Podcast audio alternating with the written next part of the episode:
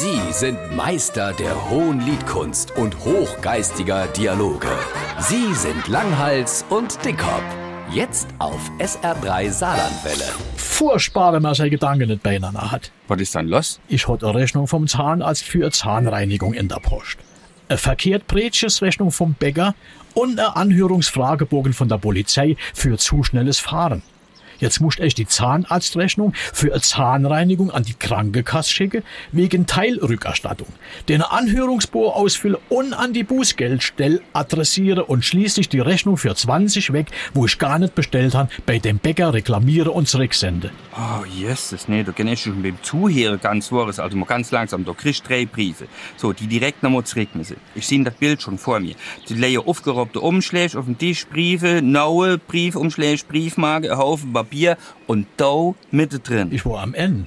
Das kann ich mir vorstellen.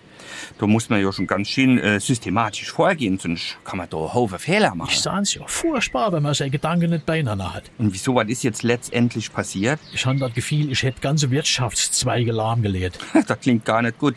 Was hast du denn angestellt? Ich habe wohl irgendwie alles in die falsche Umschläge gestochen und fortgeschickt. Und woran hast du es gemerkt? Die Krankenkasse hat mir letzte Woche 20 Doppel weggeschickt. May Becker hat jetzt am kommenden Donnerstag einen Termin bei der Polizei auf der Bußgeldstelle für eine Zahnreinigung. Und Zahnarzt? Muss der Führerschein abgehen.